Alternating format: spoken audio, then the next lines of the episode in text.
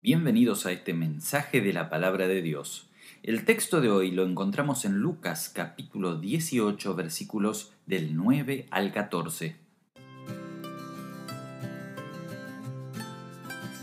San Lucas capítulo 18 versículo 9 dice así, a unos que confiaban en sí mismos como justos y menospreciaban a los otros, dijo Jesús esta parábola. La parábola del día de hoy, que es la parábola del fariseo y el publicano, era dirigida a un público específico, tal y como menciona el evangelista Lucas aquí, a aquellos que despreciaban o menospreciaban a los demás. ¿Quiénes eran estos que despreciaban a los demás?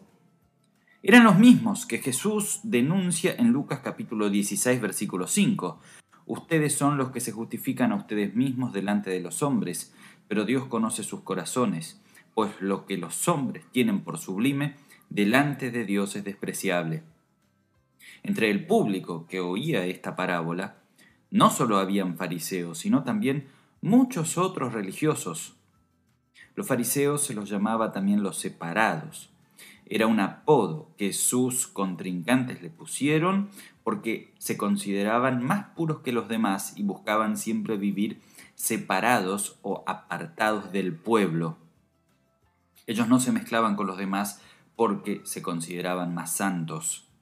Jesús era todo lo contrario a esto. Si miramos los evangelios vemos que Él estaba entre la gente. Dios estaba entre las personas. Él no vino al mundo a apartarse, sino a caminar y ensuciarse los pies en el peor de los barros y las inmundicias. Se juntaba con cobradores de impuestos y pecadores. Por eso a Jesús se lo criticaba por estar entre pecadores. Y frente a estas críticas, Jesús responde, los que están sanos no tienen necesidad de médicos, sino los enfermos. No he venido a llamar a justos, sino pecadores al arrepentimiento.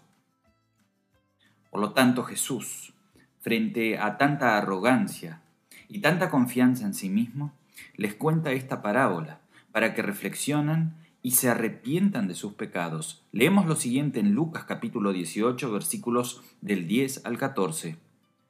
Dos hombres subieron al templo a orar, uno era fariseo y el otro publicano. El fariseo, puesto en pie, oraba consigo mismo de esta manera, Dios, te doy gracias porque no soy como los otros hombres ladrones, injustos, adúlteros, ni aun como este publicano. Ayuno dos veces a la semana, doy diezmos de todo lo que gano. Mas el publicano, estando lejos, no quería ni aun alzar los ojos al cielo, sino que se golpeaba el pecho diciendo, Dios, sé propicio a mí, pecador. Les digo que éste descendió a su casa justificado antes que el otro, porque cualquiera que se enaltece será humillado, y el que se humilla será enaltecido. Uno de los recursos más usados en las parábolas de Jesús es la contraposición entre opuestos. Aquí Jesús contrapone dos personajes, por un lado el puro o el santo fariseo y por otro lado el pecador, el publicano. Ellos estaban en el mismo escenario, en el templo, que en realidad era la zona de confort del fariseo. El publicano era considerado impuro y pecador, ni le correspondía estar ahí. Dice Jesús que ellos subieron al templo a orar. El templo estaba ubicado en la parte más alta de Jerusalén. Es por eso que se usa y era normal usar esta frase de subir al templo a orar. ¿No podía orar desde su casa? Lógicamente, pero recordemos que el templo era el lugar no solo donde se hacían los sacrificios diarios por el perdón de los pecados, que eso estaba a cargo de los sacerdotes, sino que también era un lugar de oración y de enseñanza. Jesús defiende este concepto del templo como casa de oración y lugar de enseñanza cuando hace la limpieza del templo en Lucas 19, 46, 47. Mi casa es casa de oración, pero ustedes la han hecho una cueva de ladrones. Y todos los días Jesús enseñaba en el templo. En tiempos de Jesús, el templo sí era la casa de Dios, porque la presencia del Señor estaba ahí atada al templo donde era recibido los sacrificios. En el templo, los dos oraron. El fariseo, puesto de pie, oraba consigo mismo, diciendo, te doy gracias porque no soy como los demás, ladrones, injustos, adúlteros, ni aun como este publicano. Ayuno dos veces a la semana y doy diezmos de todo lo que gano. ¿Por qué Jesús dice que este hombre oraba consigo mismo? Porque en realidad, en cierta manera, se consideraba a sí mismo Dios. Y en el templo estaba demostrando allí lo justo que era. Por eso enumera lo que hacía. Agradecía primeramente por no ser como. En realidad eso es una muestra de orgullo. Agradecía ser puro, separado, fariseo. Y daba gracias por no ser como los ladrones, los injustos, los adúlteros y el publicano que estaba a su lado. Además, enumera varias de sus buenas acciones, que ayuna dos veces a la semana, que era más de lo necesario, y que da el 10% de lo que ganaba. Y por otro lado tenemos al publicano, que no tenía nada para presentar delante de Dios, más que el reconocimiento de su miseria. Y así dice la oración del publicano, Dios mío, ten misericordia de mí porque soy un pecador. El primer pedido y la frase central aquí se centra en la frase sé propicio a mí, que puede traducirse también ten misericordia de mí, porque soy un pobre pecador. Jesús ejemplifica en esta parábola, en el personaje del publicano, lo que todo ser humano debe pedir a Dios y con el espíritu con el cual nosotros debemos acercarnos a Dios, tal como somos, sin nada para negociar suplicando misericordia, reconociendo nuestra realidad.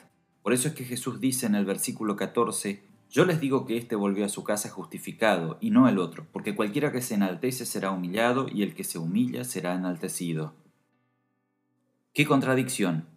Aquel que se consideraba justo no se justifica delante de Dios y aquel que se considera injusto es justificado por Dios.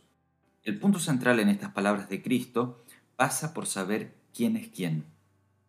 Dios es el único justo y el único que es capaz de justificar. Nosotros no podemos siquiera justificarnos a nosotros mismos. Por eso el que es arrogante y se considera a sí mismo mejor que los demás está fuera de foco. Su arrogancia hace que vea solamente el defecto de los demás y no mire sus propias miserias. Se considera autosuficiente y se autojustifica rechazando a Cristo. ¿Y cómo se aplica esta parábola hoy? ¿Con quién nos identificamos? ¿Cómo nos acercamos nosotros a Dios? Ya no subimos al templo, pero el templo está donde Cristo está. Y la pregunta es, ¿cómo nos acercamos nosotros a nuestro Señor? ¿Con qué espíritu asistimos a los cultos? ¿Qué buscamos en la iglesia? ¿Buscamos quedar bien con los demás? Dios no te debe nada. No vas a la iglesia para quedar bien con Dios, ni con el pastor, ni con tus hermanos. No vas a exigirle cosas a Dios. Dios no te debe nada por ser un buen cristiano. No debes acercarte a la presencia de Dios pensando que no eres tan malo como los demás y juzgando o prejuzgando a aquellos pecadores, sino que tú eres tan pecador como el publicano y como el peor de los pecadores Eres cristiano y bautizado por gracia de Dios. Y por eso es que tienes que dar gracias. Y por eso es que tienes que dar gracias por la vida del Hijo de Dios que te ha rescatado a ti de una vida miserable. Y por misericordia, ahora perteneces a su pueblo. No es Dios el que te debe algo a ti, eres tú el que le debe todo a Dios. Jesús con esta historia nos invita a compararnos con un publicano. Saqueo, el hombre bajito que subió a un árbol, era justamente un publicano. Y los publicanos eran cobradores de impuestos, eran reconocidos por ser corruptos, amantes del dinero, catalogados no solo por los fariseos, sino por todo judío como un pecador. Pero este hombre publicano no estaba orgulloso de su pecado, era consciente de su miseria. Y fue allí a la presencia de Dios en busca de auxilio.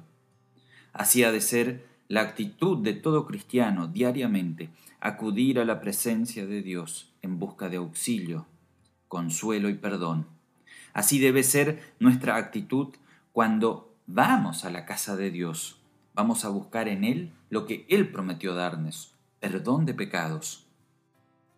Aquí Jesús comparte dos maneras por las cuales las personas pueden relacionarse con Dios. Una es la manera altanera y la otra la manera cristiana. Dios quiere que seamos sinceros respecto a nosotros mismos y respecto a Dios. Debemos siempre reconocer nuestra miseria.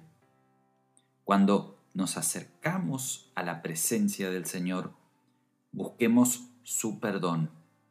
Y en la Santa Cena, donde el propio Señor se hace presente con su cuerpo y su sangre, es allí donde también debemos ir a buscar lo que Él prometió a darnos, perdón de pecados. Recordemos que Dios no necesita nuestras buenas acciones, pero nuestro prójimo sí. Dios nos perdona, nos limpia, para que también nosotros compartamos este perdón, esta misericordia con aquellos que viven y están con nosotros. Cuanto más nosotros miramos lo que hacemos, menos miramos lo que Dios hizo. Miremos las obras fabulosas que Dios hizo y sigue haciendo en nosotros. Dios nos invita hoy a renunciar a nuestro orgullo y encomendarnos en sus manos y compartir el perdón con aquellos que lo necesitan.